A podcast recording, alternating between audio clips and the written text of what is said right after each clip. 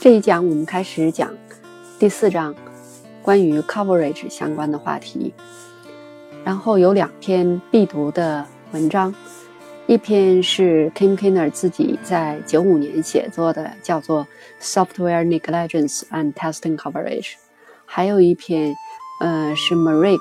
他写的一篇啊，Brian Marek 写的一篇 How to Misuse Code Coverage，这两篇文章。啊，都可以在那个 BBST 那个网站上找到那个链接啊，三 W 点 testingeducation 点 org 斜线 BBST，注意这个 BBST 是大写的，然后斜线 Foundations，在这个下面大家可以找到我刚刚说的这两篇，嗯，这两篇有关 coverage 的文章。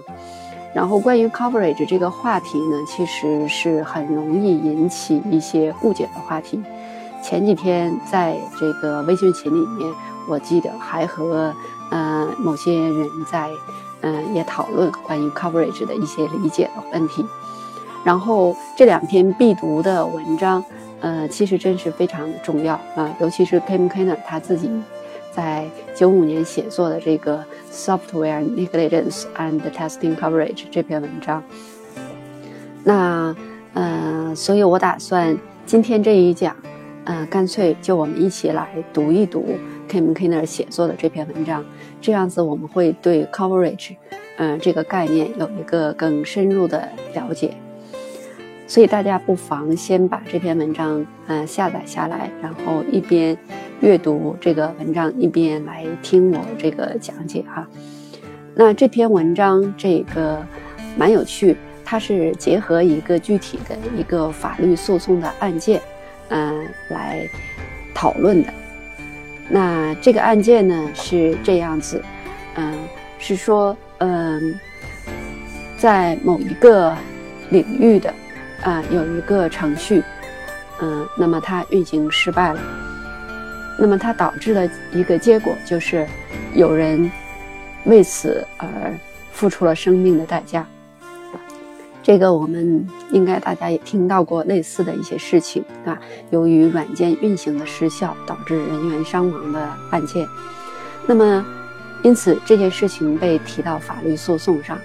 然后，嗯，那么他们的这个呃软件的这个 QA manager，他就要这个呃接受这个审查，对吧？那么在法庭上，这个对方的辩护律师。他呢提出了这个三条主要的事实。第一条是说，这个 the failure occurred when the program reached a specific line of code，啊，这是他的第一条这个意见，说，呃，这个失效是当这个程序运行到某一特定的代码行的时候，就会产生这个 failure 啊这个问题。第二条是说，而这一行的代码。从来没有被执行过，啊，从来没有被测试过。That line had never been tested, and that's why the bug had not been found before the product was released。嗯，然后这是它的这个证据。说，那么由于这一行代码从来没有被测试过，所以就会导致这个 bug 在产品发布之前没有被发现。好，第三条，它的理由是说。A coverage monitor was available。啊，注意啊，就说实际上，呃，至少市面上是有这样的一个覆盖率监测的一个工具的。啊，我们知道关于 coverage，尤其是代码行这种覆盖，是有很多类似的覆盖率监测的工具。嗯，也就是说，我们事实上存在着这样的一个工具，可以被测试人员来使用，这样他就知道，嗯，哪些代码被测试过，哪些没有被测试过。那么，由于 QA Manager 他们并没有使用这样的个工具啊，然后呢，也并没有把这个代码测到一个达到一个什么呢？就是 tested to a level of complete coverage 啊，你并没有达到一个完整覆盖 complete coverage，然后过湖说 all less tested，也就是说，它这里面指的是 complete coverage，指的是所有的代码行全部被测试过，嗯。并没有达到全代码行的这个完整覆盖。啊，说如果他们使用了这个工具，那么这个 bug 就可以被发现，从而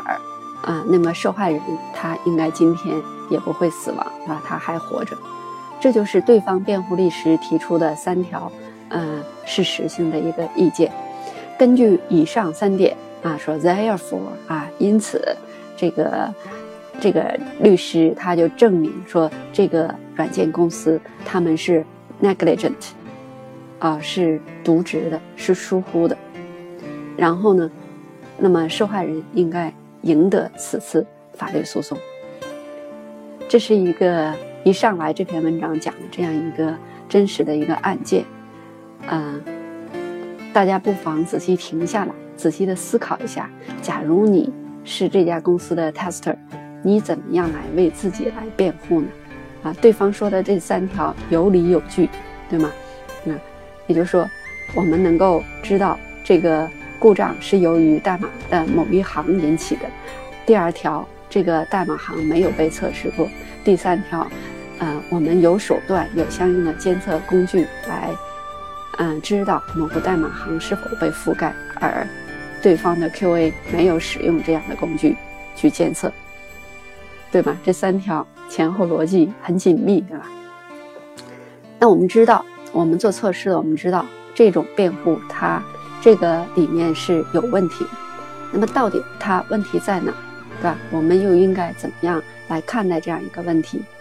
我们那接下来看一下 Kim k n e r 他是怎么样逐步的帮我们来分析啊有关这个测试的有关覆盖率这样的一个问题。那首先的话呢，嗯，我们可能嗯需要了解一下 coverage 这个概念，对吧？对这个概念有一个具体的了解。实际上，我们简单的来说是说，刚刚说的这个案件啊，这个。呃，律师所列举的这三条，这里面有两个很重要的概念。一个，他提到了这个 negligence，这个 negligence 是指的是从法律上，他会定义某个行为是疏忽的啊。那么你可能要为你的这个疏忽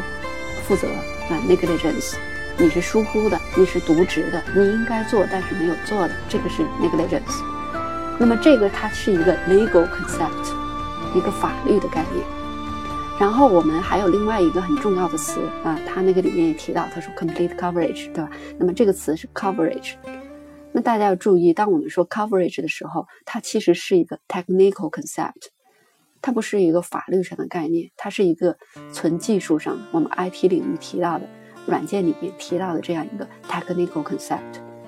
啊。那么确实很容易让很多人产生混淆，我们需要。对这个概念有一些正确的认识。那我们这里面，因为这一章主要是讲这个 coverage 啊，我们要对 coverage 有一个更全面的认识。Kim Kiner 他是来这样一步步先给我们介绍，嗯，coverage 啊，我们先看 coverage，再看 negligence。coverage 至少有两点：第一，那么诉讼里面提到的这个 complete coverage，说完整的覆盖啊。这个词本身是非常具有误导性的，misleading，会产生很多的歧义，或者说它是不准确的。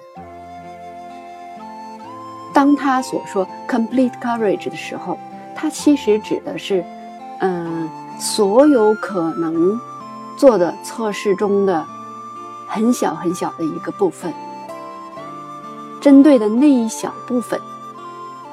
可能是针对某一条标准，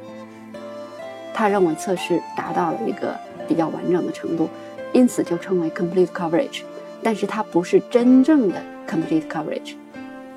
真正的完整的测试，如果要想测试很完整的话，那么你所需要执行的测试是无穷多个啊。那所以说，这个诉讼里面他所讲的 complete coverage，它针对的只是 length of code。对吗？只是针对代码行这一条，啊，所以说，嗯，尤其是平常工作中，很多人他手头他经常会口头就会讲到，哎，你要达到测试的完不完整，是否达到完整覆盖。实际上，大家要知道，那是假命题，不可能是完整覆盖。它指的是只是针对某一个方面的一个相对的完整覆盖。因此，它是所有可能执行测试中的一个部分而已。那除了，比如说，除了代码行的覆盖，其实可以有很多种很多种，对吗？比如说，我们针对代码的一个分支的覆盖，啊，针对这个路径的覆盖，啊，针对断言的覆盖，那哪怕是针对代码这个层次，我们也可以有很多种不同的一个覆盖的方式，啊，当然，本次诉讼案件里面，它特别提到的是这个代码行的覆盖。然后，知道了这一点以后，我们还得知道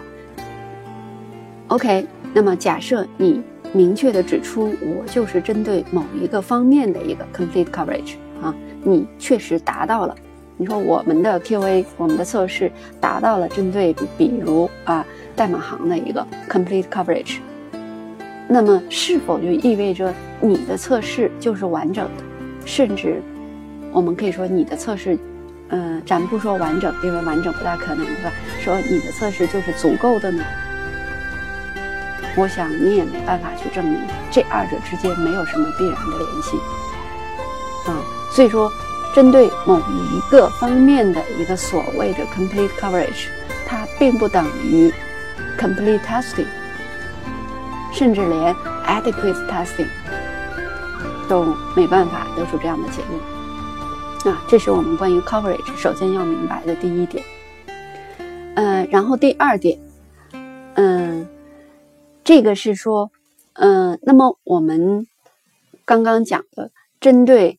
某一个方面，你可以尽可能达到一个所谓的 complete coverage。那么一共有多少个方面呢？啊，实际上有很多很多很多种，对吧？啊，那么第二点，我们可能就要考虑一个问题了，哎，在你所选择的某一种或某几种方面。想要达到的一个覆盖的率，对吗？这个覆盖率你应该追求达到多少？你是想达到百分之一的覆盖，百分之十、百分之五十，还是百分之百的覆盖？啊，针对某一个，那这个决定怎么来做决定呢？目前我们说，关于这样的达到具体百分之多少的一个覆盖率的这样一个 decision。它是一个 non-obvious decision，啊，并不是一个很明显的，就很清楚知道某一种覆盖率我应该达到百分之多少，没有，没有人能给你一个明显的、绝对的、准确的一个答案。那说白了，你对覆盖率的追求应该达到什么样的一个程度？它和什么有关呢？那么简单来说，呃，我们前面几讲一直在谈和测试的上下文有关。啊，你怎么样才能做一个比较更为准确的一个决策？它是一种 trade off，啊，它是一种你需要考虑的，你在做测试策略上的一种权衡，你需要考虑综合考虑各个方面的因素，结合你的测试上下文啊，结合你的 context，最终获得一种均衡啊，一种权衡。你不可以把所有的精力都放在某一个方面，而却忽略了其他的方面，因为你在测试之前，你根本不知道 bug 究竟是如何分布的啊。所以说，这个决策它没有一个绝对准确的答案，最多只能说是一种 trade off 啊，做一种均衡。好，这是我们关于 coverage 首先我们了解的两个方面，然后关于 negligence。这个我们可能也要稍微看一下，因为这个诉讼案件还是关于呃疏忽啊渎职 negligence。那 negligence liability 啊就是这种啊说你嗯有一种疏忽的责任啊，如果你确实要承担这种责任的话，那么 negligence liability 它其实是它本身指的意思哈，本身我们说因为它是一个法律的词语。那么本身的意思是说，嗯，就一些公共政策而言，那如果法律上强加你说你应该履行某种职责啊，某种 duty，但是呢，你却没有履行这种职责，或者没有嗯很好的达成满意的达成这种职责，并且因此造成了一定的损失，那么我们说你要承担这种渎职的责任。所以，如果从 negligence 这样的一个从法律上的它的一个定义来看，我们上面所谈的那个诉讼案件里面，嗯，其实问题就不是在于你是否测试了每一行的代码，就说你是否是 negligent，不应该是这样，而是问题应该就是，嗯，转化成这个软件公司。它是否是有这样一个公共的责任 （public duty），要确保它的每一行代码都被测试过？它是否有这样的一个 duty？如果，呃，你能证明，呃，就是这个软件公司它应该承担这种 public duty，去确保它的每一行代码都被测试过，那么。这家公司它确实没有完成这个 duty，对吗？Fail to satisfy this duty，然后我们就可以说这家公司确实是渎职的 negligence，然后他应该承担这种 negligence liability。听明白了啊？这里面的这个逻辑哈，所以说，嗯，上面这个对方律师所说的那三条，第三条，他，嗯，他提到就说，因为你没有。确保每一行代码被测过，所以你是 negligent。这个逻辑实际上不是那么准确。我们应该是说，如果我们要测试每一行代码确实是我这个我这家公司的一个 public duty 的话，那么可以。所以首先你要证明你确实是有这样的一个 public duty。好，关于 negligence，我们再说第二条。那我们接下来可能就要问。那么这家公司它是否应该有这样的一个 public duty 来确保到它的每一行代码都被测试过呢？那这个就涉及到一个，呃，每一家软件公司它应该承担什么样的一个 duty 这样的一个问题。那这个问题实际上它取决于，嗯，这个这家公司它在生产和发布它的这个程序时所扮演的这个角色。它应该承担的这样一个角色，和这个有关。那么，嗯，当然这个和不同行业不大一样，但是肯定有一些公共的，嗯，比如，嗯，有这么三条啊，这个每一家生产软件的企业，它都应该有这样的一个 duty。比如说，对一个 company，它生产软件产品，那么它就有责任。要采取一些合理的措施，来确保它的产品是安全的。这个好理解，对吧？任何一家生产软件的公司，它最终生产出的这个软件，不能是说不安全的，用户使用之后会造成很大的，嗯，安全性的问题，这是不可以。它应该采取的是 reasonable measures 啊，这是它来决定。第二个，那么。嗯，对于，呃，销售软件开发服务的这样的一些公司啊，它这只是提供软件的服务，提供软件开发的服务，类似那些呃外包公司了。那么他们呢，这个当然和软件有关，但是他不把产品直接卖给最终的用户，他只是提供卖他软件开发的这个服务啊。那么他们当然也要承担相应的职责。他应该给他的这个呃客户提供的这样的职责，来确保他所提供的这个软件开发的服务，嗯，最终开发出来的这样一个程序，这个 program 应该是 reasonably complete，呃，competently coded and tested。注意他这个用词哈，他说 reasonably。你应该是相对合理的，什么呢？Competently 是有这种足够能力的，是 coded and tested 啊。那这里面他都没有说，呃，我绝对的、完整的、全部的，然后提供我所提供给你的这最终的这个软件，它全部是正确的编码、正确的测试，这没有人能提供啊。但是每一家提供。这种软件外包服务的企业，它应该确保最终它所提出来、提供出来的这个 program 应该是 reasonably, competently coded and tested。那对于，那么还有一些相关的，就是第三类，就是这家这种公司是什么呢？它提供独立的软件测试的服务，那就是嗯，类似一些专门做软件测试服务的外包外包商，那他们也应该有自己的相应承担承担的这种 duty，对吧？他们的职责是说要提供 competent testing and reporting 啊 to the client or to the public。所以他们对那种，嗯，这个他们所提供服务的那一方，应该提供足够的，嗯，有能力的那个 testing 以及 reporting。哎，可见这三方，无论你是做软件直接提供软件服务，还是啊你只是提供间接的啊软件开发服务或软件测试服务，其实都应该提供一些责任。但是大家会发现。这里面无论是哪一方，他们都不可能提供那种绝对的完整的服务，都最多只能是说 reasonable，啊，那么这个可能就涉及到了这个 reasonable 到底什么样算 reasonable，啊，什么样是合理的，那这个一个判断，对吗？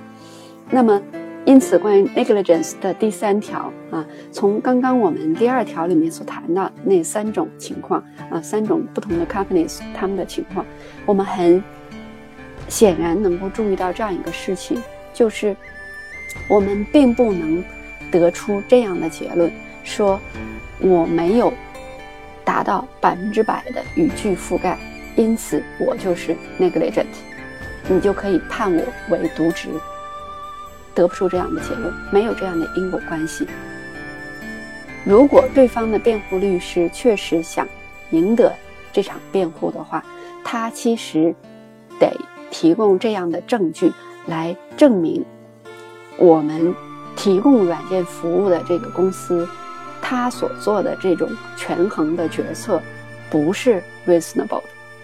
这是他应该来做的，而不是说你没有达到百分之百语句覆盖。那么这个证据实际上是非常弱的啊，除非他能够证明，那这个我们软件公司所做的这种 trade off 的是 unreasonable。如果是这样，那么我觉得还是有成有胜算希望，对吗？好，呃，那么这里面其实是涉及到涉及到一个另外一个问题，到底什么是 negligence 啊？这种疏忽或者是渎职，到底怎么来判定？嗯，那呃，尤其是作为一个软件的提供商啊来说，到底是怎么样就可以判断？这家软件提供商，它是一个，呃，那个 agent 是这样的一个，产生了一个渎职的行为，因此要负起相应的责任，啊，嗯，那我们不妨来看一下这个，呃，其实是有一个可以参考的一个依据的，啊，嗯。这个依据应该是一个例子，就是美国那边他们在之前，他们应该说一种比较传统的方式，就在法律上来判断你做的这种 trade off 啊是否是一个合理的。那么它其实是有一个呃所谓的公式的啊。那这个比较简单的是说啊，它把它叫 cost benefit analysis，就是我要做一个你的成本收益的一个分析，嗯。那这个主要三条，这个公式里面，首先涉及三个参数，一个参数是 B，B 指的是 burden，啊，就是说，假如 B 是你来能够，如果我想预防一个潜在可能的一个问题、一个事件，那么我必须要付出的成本，啊，那就举例子。我们现在这个失效，这个缺陷产生了。如果要预防这个缺陷产生，那我需要付出的代价，那么这个假如是我们把它叫做 B，就是它的一个成本，啊，它叫 burden 啊。然后第二个参数是 L，L 那它指的是这个，如果这个问题发生的时候，它的严重程度啊，它的严重程度有多么大啊？这个是。L 就是 loss，它到底损失有多大？它的影响，对吗？然后 P，P 是 probability，那就是这个事件发生的可能性有多大？嗯，我们熟悉基于风险测试的就非常的清晰，这里面的 L 和 P 就是风险的最重要的两个方面，对吗？风险它产生的大小啊，就影响大小以及风险发生的可能性。那么 L 乘以 P，那这个值就是其实代表的就是风险，风险有多大？而 B 呢，其实就是为了预防这个风险发生，我要付出的一个代价，我的成本。所以说，这个公式其实就是 B 小于 P 乘 L，是这样一个公式。嗯，就是说，你，嗯，如果，嗯，为了预防一个潜在发生的一个可能的问题、一个事件，然后，嗯。如果你是 B 小于 P 乘以 L，就代表你没有试图，你没有试图去阻止这样的事件发生，因此你做的这个决策，这 trade off 就是 unreasonable，好理解吗？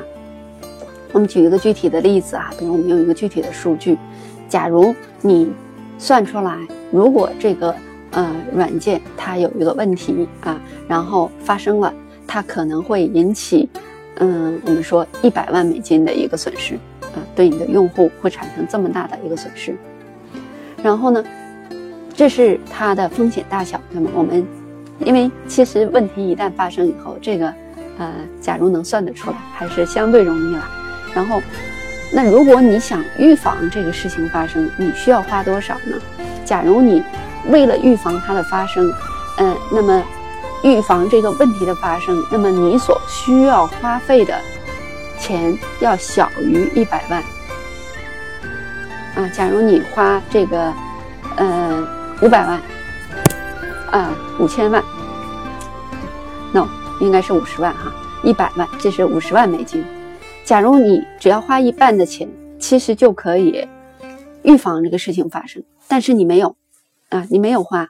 那么我们。根据这个公式就可以判断出来，你是 negligent 啊，你确实渎职了，应该花你没有花。但是反过来假设，呃，我们如果为了预防这个错误的发生，你需要的要大于一百万，然后那么你可能要做这样一个 trade off，你觉得为了预防这个 bug，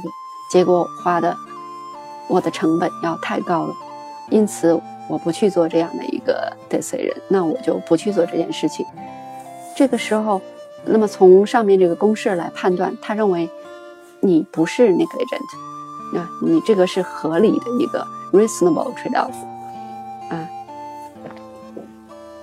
OK，嗯，刚刚所讲的这样的一个呃这个成本效益的一个分析，从这样一个公式来简单的判别你是否是 reasonable 啊。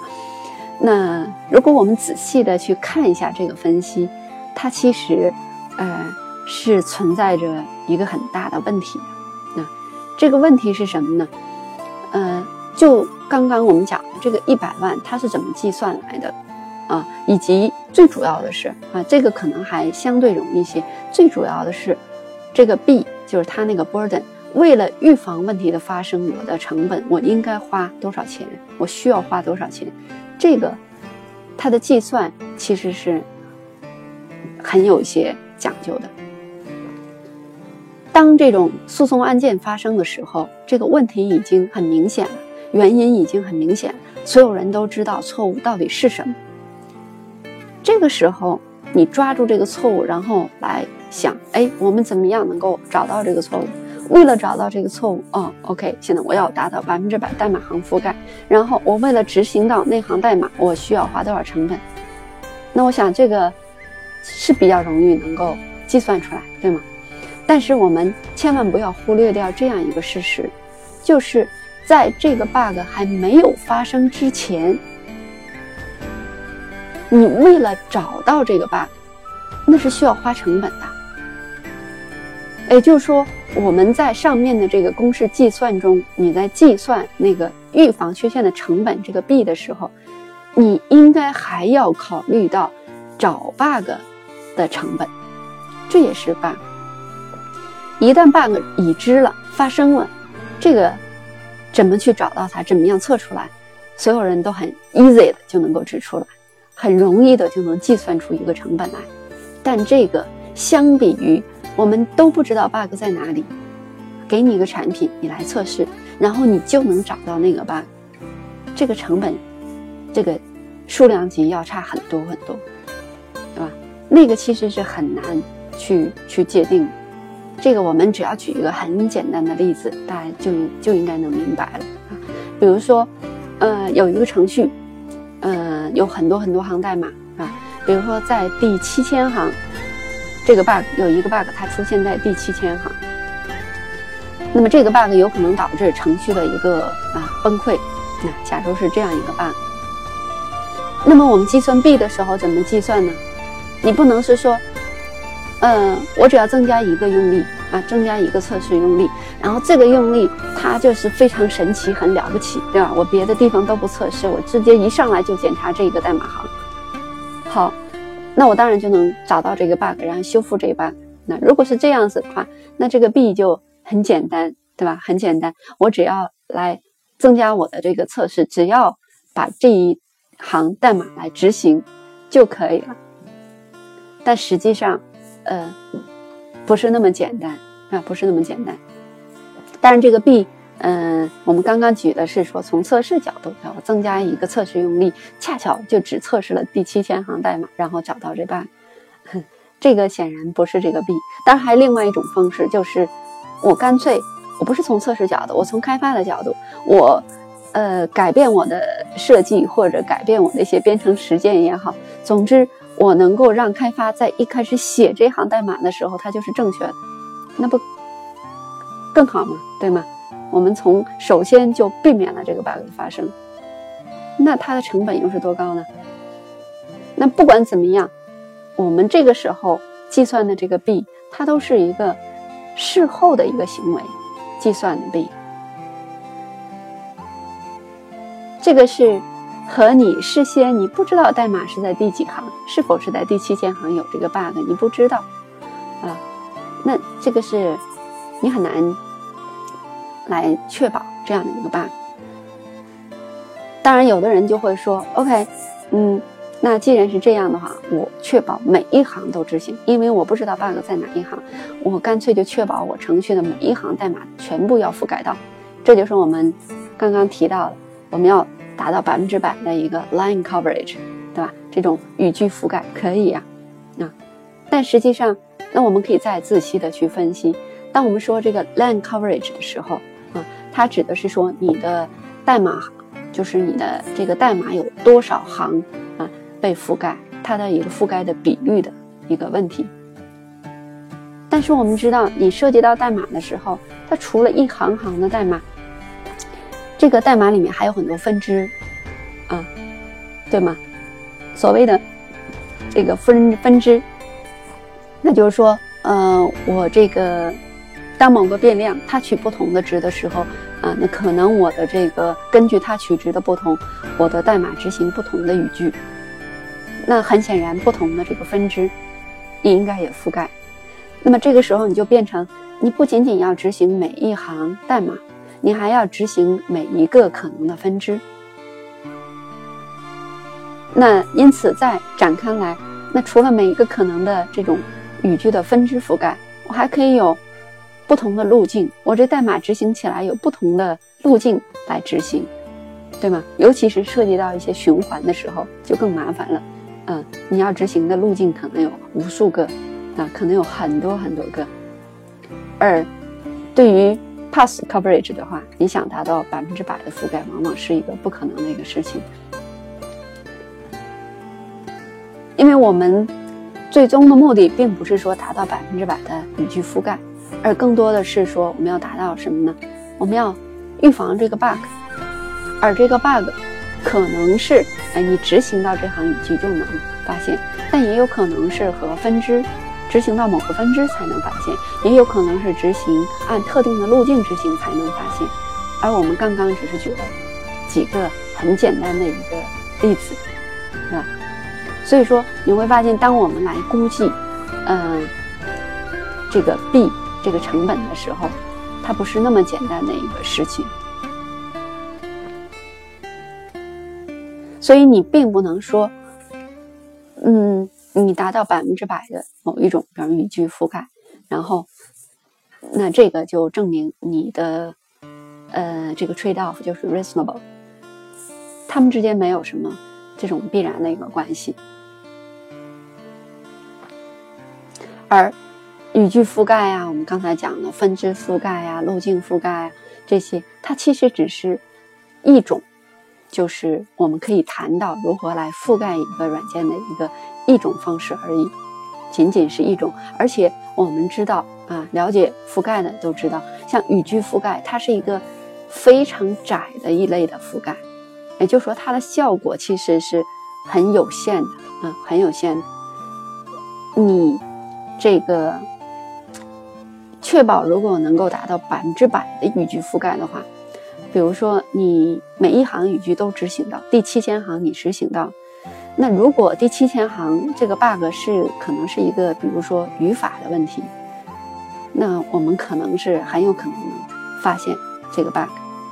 但是很多时候，我们的 bug 是多种多样的，它不仅仅是一个简单的语法问题，也就是说，不仅仅是说你执行到这行语句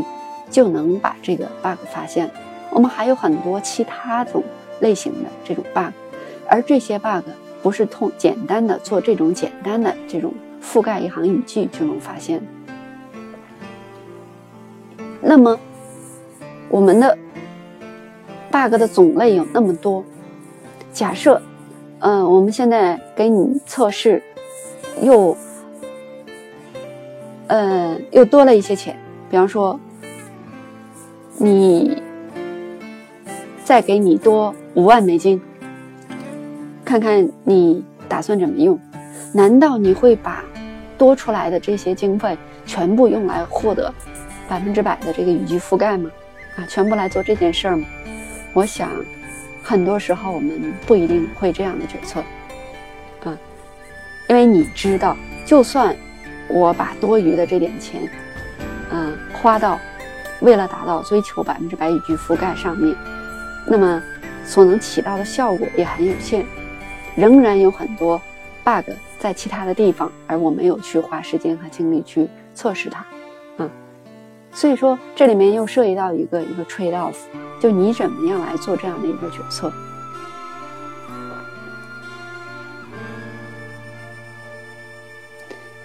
所以刚刚我们讲的这一小段，就是想给大家表明一个非常浅显的道理，嗯。很多人谈到测试覆盖的时候，他们就会谈语句覆盖啊、分支覆盖啊啊这样的一些覆盖。嗯，这些覆盖他们相对来说是嗯比较容易的去衡量，因为啊也有很多成熟的工具，然后嗯覆盖率达到多少标准也都是呃蛮容易计算的啊。但是我们想告诉大家的是，嗯这样的一些覆盖率。并不是那么的强，尽管你达到了这样的一些覆盖率，达到很高的程度，仍然有可能，嗯，miss 掉很多很严重的 bug，这是有可能。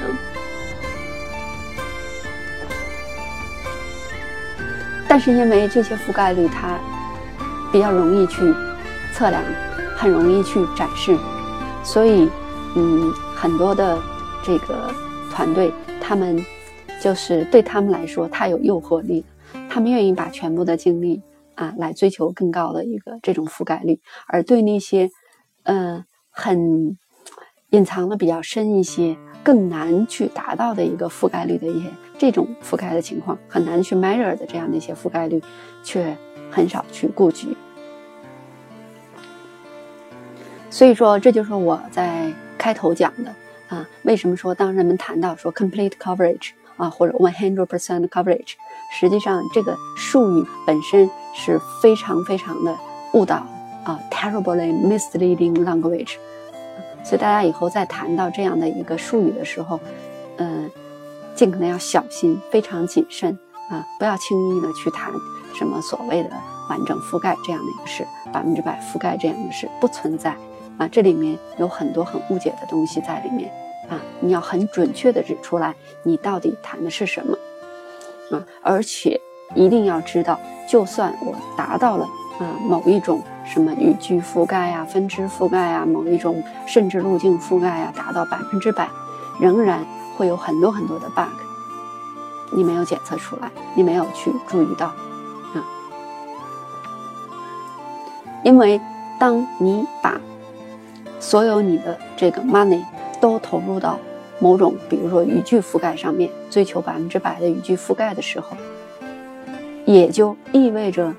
你对其他那些可能隐藏着很多 bug 的，啊，可能这个更有价值的一些应该被覆盖的一些地方，啊，没有投入这么多的精力，在那些就少投入了。所以这里面你做这样一个 decision 的时候，要。嗯，很谨慎啊，很谨慎。Kim K 呢给我们举了几个例子，嗯，来说明为什么我们不可以把全部的精力都，呃，聚焦在各种代码的覆盖方面啊。那比如说，呃，首先一个例子啊，我们现在都是用这个，嗯，这个面向对象的编程语言。那很多时候，某一个对象啊，它其实，呃。嗯，它可以处理的这个数据类型可以有很多种。嗯，你传递给它某一个值，啊，传递给它的数据类型，呃，不是固定的，不是说一定是整形。你可以是整形，呃，你可以是一个实数啊，比方浮点型，你可以是一个字符串等等，哎，都可以，它都可以处理。那如果是这样的时候，那么你怎么去测试呢？当它传递进来一个不同的数据类型的时候。那么下面应该有一个相应的代码来处理这种数据类型，对吧？相相应的这个处理。那对于这个程序，假如它它没有期望接收到的那种数据类型的时候，那这个时候可能就会有问题了，对吗？啊，假如它只是处理了，比如整形、字符串，但是你传进来一个呃其他的类型。然后，比如一个浮点数，它没有期望会接到这种这种类型，然后，那么你传进来以后，很可能造成一个很严重的后果，呃，比如这个程序甚至当掉，呃，或者是说这个内存被裁都有可能。哎，那这个时候，就算你检查了这里面的每一行代码，要达到百分之百的代码覆盖，可能刚刚讲的这个缺陷你就很难去发现。因为很简单，因为你的程序根本就没有期望接收到这种其他的那种数据类型，因此你没有相应的代码来处理这些数据类型，啊，你都没有为这些异常写代码，那么就算把已经你所写的代码都覆盖到了，又有什么用呢？对吗？这是一个很简单的例子。那么我们再从测试角度，哎，对这种场景，那我们怎么去测试来？以便找到这样的 bug，呢那你可能要从覆盖率的角度，你可能会想，OK，针对我的程序里面的每一个 object，对吧？每一个这个这个对象，然后它能处理的、有可能处理的每一种数据类型、每一种 data type，我都要去测试，这是一种覆盖嘛？对吗？你覆盖的是每一个 object，每一种的可能的 data type，我全部测试一下。如果是这样子，OK，那么我们刚刚讲的那个，啊，你没有考虑到的那种数据类型，针对某一个变量的这个 bug，可能确实能被你找到来，啊，那么这个时候，并且这个时候你完全可以计算的出来你的覆盖率是多少。你的覆盖率是，你可以计算出来你一共有多少种 object。呃，每一种 object 有多少种 data type，然后这是所有的你应该去测试的，然后你再看一下你实际测试了多少种 object，呃，多少个 data type，对吧？你实际测试除以你总的所有可以测试，你就得到了一个覆盖率，对吗？一个 coverage，一个 measurement。好，你得到了这样一个覆盖率啊，然后如果你你是否追求对于这种覆盖率啊，每一个数据类型的每一种啊，每一个对象每一个书籍类型的全部百分之百覆盖，你是否追求百分之百覆盖呢？那你去想一想，那你需要执行多少个测试才能达到这一个这种覆盖的一个比较全的覆盖率，对吗？那么这只是举的一个例子，这个例子就是说，呃，除了关注代码相关的一些覆盖，还有很多覆盖，他们也可以帮助我们找到一些 bug，而且这些 bug 很多时候是代码相关的那些覆盖所无法找到。那么针对这些，你是否也要，也应该，也需要去做到百分之百的尽可能百分之百的覆盖？啊，你要做这种 trade off 啊，至少你不可能追求每一种你想到的方面的覆盖全部是 complete coverage 啊，你没有那么多的资源啊。然后我们再举一个例子啊，刚刚讲的是这个呃某种对象的一个各种不同的数据类型的一个覆盖，我们再举一个例子。嗯，这个以前这个用 Windows 电脑的时候，我们做一些打印啊，打印的时候，还，经常的时候它有可能出错。那这个出错的话，呃，它其实呃很多时候那个原因是因为呃打印机的一些兼容性的问题。那么好，你是否对于打印机的兼容性测试进行百分之百的覆盖？如果你不进行百分之百覆盖，那么有可能某个用户在使用你的一个程序，然后进行打印的时候，哎，就出现问题了啊，就出现故障。那么你好，这就这给我们指出来，哎，这种 bug 意味着我们应该对打印机的兼容性的测试做一个覆盖。那么这个你要覆盖又有多少呢？假如你是 Windows 系统，对吧？那么你要对所有 Windows 啊支持 Windows 它这个 Windows 操作系统所支持的所有的 printer，你是否都应该覆盖？而每一种 printer，我们知道它有不同的打印机的驱动程序，你是否都应该覆盖？而我们知道这些这些 drivers 啊，打印机的这些这些 drivers，它其实。呃，它属于操作系统的一个部分，它并不是说你所要测试的这个程序的一个部分，它是和你要配合的这个程序，你们之间需要进行这种交互测试要配合的程序。一旦你们配合不好，那么会导致一些 bug 的产生，对吗？那么这个时候，你所要自进行的覆盖的测试是和你的被测对象相配合的其他的一些。硬件以及相应的他们的软件啊，这些驱动程序之间的一个配合的测试，你要覆盖的是尽可能多的打印机的类型以及他们相应的驱动程序。这里面和你所要测试的这个被测对象的哪一行代码是否执行也没什么关系，并不是说你把你的这个 program 的每一行的代码达到百分之百覆盖，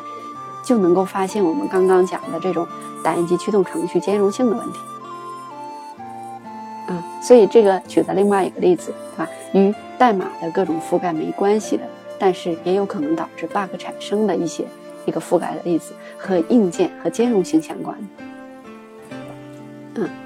那这里面有很多哈，比方说再举一个例子啊，比如说我们测试，嗯，一些桌面软件啊，desktop software，我们在测试这样的一些软件，嗯，比如说有个程序它可以怎么样？那么这些这个程序可以处理文档。哎，那它处理文档，我们测试的时候有一个呃很有趣的方式，有通过一种方式，我们可以经常可能会发现 bug 是什么呢？就是你用一个其他的文档处理的一个软件所生成的那个文件，这也是生成的文件。好，然后对于你的这个被测的这个软件，它应该能处理所有的文档。那么我们把。用那些其他程序所生成的文档，这些处理的软件里面？引进来，直接引进来，然后进行相应的处理。哎，很多时候我们就通过这个这种方式就能找到一些 bug，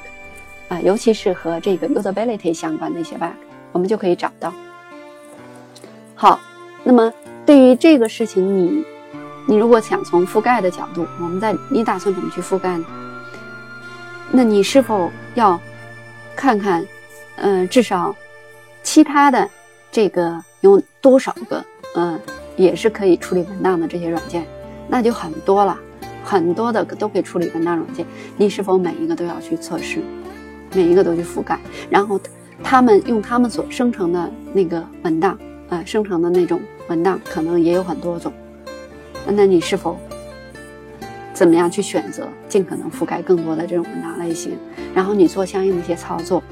啊，然后去观察哪些是可能，比如说和 usability 相关的一些问题，啊，然后看看你的程序是否能正确处理。那么这个时候，你是怎么来评判你的测试的这种呃完整性呢？你是通过呃和所有呃其他已知的一些呃桌面的一些，比方说文档处理的这些软件，然后呢通过进行一些 recreate 啊，通过引入他们的文件，然后用你的程序 recreate 一些文件，做这样的一些覆盖测试，这个和你的程序的呃，关于文档处理的这部分的每一行代码都执行，可能关系也不是很大。哪怕你确保了百分之百的各种代码的覆盖，你也未必能找到一些这样的一些问题。那刚刚我们举了三个例子，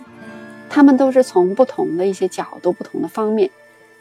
告诉我们测试也应该从这些角度进行一些 coverage 的一个考量，对吧？你的覆测试覆盖的考量。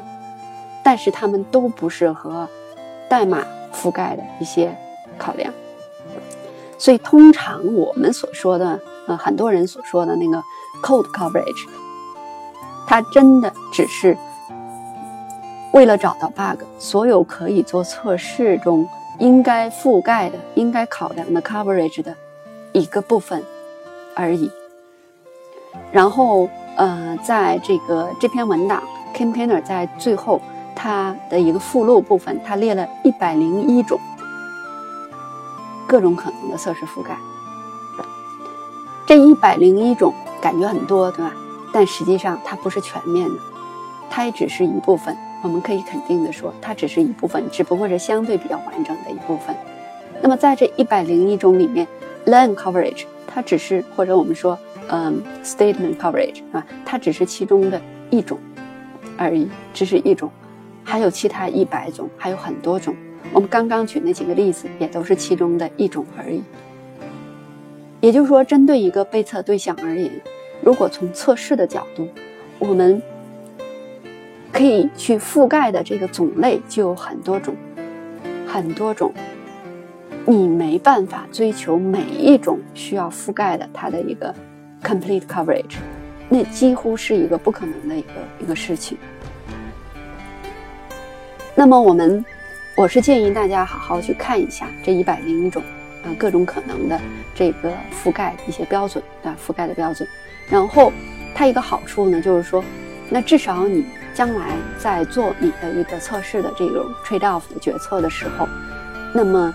你可以做一个更好的一个均衡，更好的一个决策。嗯，然后当然你要结合你所。测试的那个 context 来说，啊，不同的这个 context，那么所设定的那个 coverage 的目标应该是不一样。比如说，我们举个简单的例子，某一个应用程序，可能你设置的目标是，呃，我要达到百分之八十五的语句覆盖，百分之百的一个数据覆盖，然后。对于硬件兼容性，比如说打印机驱动程序这种，那兼容性我只要覆盖百分之五就 OK 了。OK，这就是你的一个 trade off，你的一个测试的策略，你的一个 decision。然后呢，但是对于换一种情况，比如说另外一个程序，对于它来说，它要产生一个很漂亮的一个输出，它的打印的那个输出的那个结果是非常重要的。那么这个时候。可能百分之五的 printer driver 这个 compatibility coverage 就不够了，它可能就会设置更高的一个覆盖率标准。所以它是根据你的一个需求，啊，你的一个需求。那我们刚刚举的那个假设，就假设我，再给你这个五万美金，啊，你的测试团队又拥有了更多的资源，或者说我再给你多了一个星期的时间去测试，哎。那你会怎么再利用你这多余的这一个星期呢？你是把多余的这一个星期去补充你所有的这个语句覆盖啊，还是去在其他的某一个角度去覆盖，去增加的更强一些呢？那么这个时候你就会有这样的一个一个决策，啊，会让你有一个更好的一个决策。很多人可能这个时候非常关心，我应该怎么样来做一个更好的决策？那其实，呃，如果简单点来说，答案很简单，啊，就是基于风险的测试。那我们今天虽然讲了很多是 coverage，它其实和我们测试中最重要的那个测试策略啊，risk-based testing 是非常相关的。因为我们我们一直在讲，你有这么多种的这么多种的这个呃 coverage 的一些标准，那你要不停的做一种 trade off，对吧？怎么样去权衡决策？那这个权衡的基准其实就是风险。我们刚刚在。计算，呃，那个法律上所谓的它定义的那个 negligence，它的一个公式也谈到，其实它里面用的也是风险，对吧？P 乘 L，那里面讲的也是风险。所以，我们测试中，呃，这无疑又从另一方面啊佐证，就是测试中真的最重要的是这种基于风险的测试策略。最好的策略，它一定是说能够帮助你以更大的可能性。发现尽可能多的、尽可能重要的那些 bug，这就是基于风险测试一个它要达到一个最主要的一个目的。嗯，所以说，换一句话说，呃，我们现在讲到这里，可能就明白了。你如果能够证明你的测试一直是基于风险来进行的，那么我们有理由说，你的这种 trade off 是一个关于 coverage 的 trade off，它是一个 reasonable。因此，你就可以很大程度上避免让你承担相应的那种 negligence 的一个法律的 liability，对吧？你就不用承担相应的这种法律责任，因为你一直是基于风险在做这些 trade off。因此，对于呃我们测试来说，那你的这个职责就是，呃，在所有可能要执行的措施中做一个合理的一个。优先级啊，prioritize，你要去做这种优先划分。很多人他测试不是这么做，他是想到哪一个就去做哪一个。那但是你要知道，在你总的资源时间有限的情况下，嗯，当然比较更好的策略一定是，嗯，识别那些更有可能出现风险的部分，然后并且风险影响比较大的部分，然后我们怎么样？去优先的去去关注它。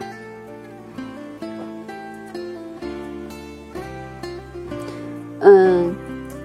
话虽然是这样讲啊，前面几讲我也谈到过，实际上 RBT，嗯，非常非常难，就是在于大家都明白这个道理，但实际上做的时候很难啊，尤其是你要不停的，它是一个持续的过程，它不是一次性的过程啊，尤其有的人他想。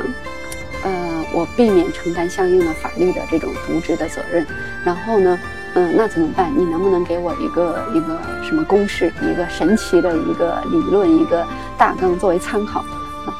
我之前在客户那边，有的人也是希望我能不能给他一些原则性，有几条 checklist 参考。他说我只要按照这个来做，然后我的测试就是 OK 的，我做的决策就是 reasonable 的啊。但我想告诉，真的没有。啊，没有这样的这么神奇的一个一个东西存在，啊，你必须自己来做这样的一个决策。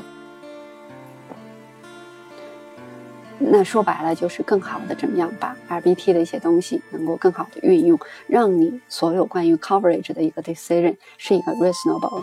那。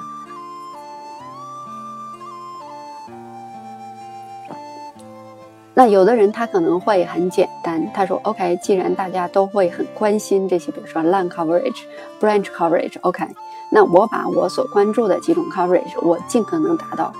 高的覆盖。但是我想告诉你，通过今天这篇文章的一个分析，你应该能明白，这并不能让你免于呃承担相应的一个法律的责任，因为对方的辩护律师人家就会反问你，对吧？哎。”哎，你为什么？嗯，除了这个语句覆盖达百百分之百了，OK？你为什么？呃，对，关于这个，比方中断的覆盖 （interrupt coverage），你没有全部测试啊？那你就没有办法解释，对吗？他只要随便找一种 coverage，你没有去关注到，那你就很被动。那实际上，呃，我们今天谈到的是关于这个，呃，怎么样去考量各种覆盖率，怎么样做一个 reasonable decision，以免承担相应的一些法律上的这种职责啊，这种我们说 negligence 这种，嗯，呃 liability。但实际上，啊，当然这种不是说每家企业它都，呃，平常，呃，会遇到这样的一个别人的一个法律诉讼的情况。但是我们相信每一家企业都会遇到关于客户满意度的一个问题。那我们今天讲的这个这些呃原则这些方面，其实也适合于对于客户满意度相关的一些问题啊。也就是说，你怎么样证明你的工作确实是 reasonable 的，然后让客户是满意的？那实际上你也要能够说出来，嗯，你。的至少从测试方面，你的各个测试过程是基于风险进行，是一个 reasonable decision，啊，因为不管你怎么样去做，你都不可能，嗯，是不遗漏任何的 bug 啊，零 bug 几乎是不可能，你总是会遗漏一些，啊，但是 RBT 会让你，呃，能够比较清楚的说出来，在。我已经完成的这样的一些测试中，在我现有的已有的时间和人力能力情况下，这是我能做到已经最好的一个结果，啊，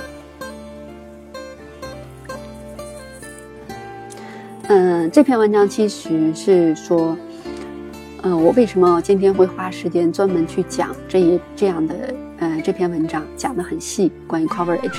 嗯，实在是大家对 coverage 有太多的一个误解。那今天，呃，谈了这么多，嗯，大家一定会明白，至少一点，就是说，作为一个 tester，嗯，作为一个测试人员来说，你一定要理解，嗯，测试它的一个丰富的程度，它可以测试的方面有很多很多种，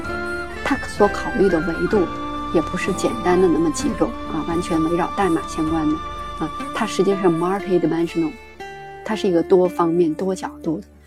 而且是一个 complex，它是一个很复杂的东西啊。了解一下测试的一个多维度复杂性，它的丰富程度。嗯嗯，因为嗯，平常也有的人，嗯，现在也是有这样一种趋势哈，说，呃，测试人员，嗯，他们在招聘测试人员的时候，认为，呃，你首先应该是一个合格的 programmer，甚至有的人会认为，只有 programmer 他才应该，嗯，来。这个担当测试人员的角色，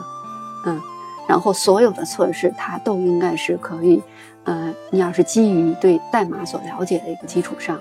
或者是说你的编程能力啊，你对代码的那种知识了解的程度，嗯，基于这个你才能更好的做做测试，嗯，针对这样的一种现象或这种观点，呃，我个人是不是那么认同？呃，其实我本人就是一个很好的例子。我对代码的了解程度，呃，应该是很有限啊。我这个大学期间也不是计算机相关专业，啊，我对代码的认知真的是很 low 很 low 啊，真的很低。嗯，那我可能你如果跟我来比写代码，那我肯定是马上认输啊。但是当然我可以去看代码，是吧？这是我们应该去学的。那对于这块的观点，我是和这个 Kim Tanner 持有比较相同的观点，啊，我们会认为，首先这个观点是 mistaken，一定是被误解了的，啊，呃，首先你的编程的技能，你对代码的这个知识，我们认为很重要，对测试很重要，嗯，尤其是对我们前面讲的灰盒测试，啊，啊，或者我们叫呃白盒测试。对那种白盒测试非常重要，因为白盒测试它就主要是基于代码啊，并不是把代码实现当做一个黑盒子，而是我们要深入到内部，基于代码的知识和了解，嗯，这里面涉也涉及到一些编程技能了。啊，基于这些认识来开展测试，嗯嗯，但是我们今天这样的讲述，嗯，大家应该也会发现，实际上除了基于代码的一些了解所能开展的那样一些，嗯，和白盒相关的测试任务之外，还有很多很多很多需要去测试考虑的地方，那个就是通常我们所说的黑盒的测试啊。那么，而你要想把那些黑盒测试做好的话，你需要什么技能？你需要的可能更多的不是代码技能，而是更多的是对于比如说领域知识啊，尤其是在一些很专项、很专项的那些领域，你是对于一些领域专家来说，他可能更有优势，对吧？你对这个应用程序本身的一些认知，这种知识更重要。那比如说，呃，对于学风险分析方面的技能，这个也是很关键，对吧？Safety 或者是 hazard analysis，那尤其是。啊，我们刚刚讲了很多，你怎么样做各种 trade off，那里面其实就是你对风险的一个把握、风险管理能力、风险分析能力，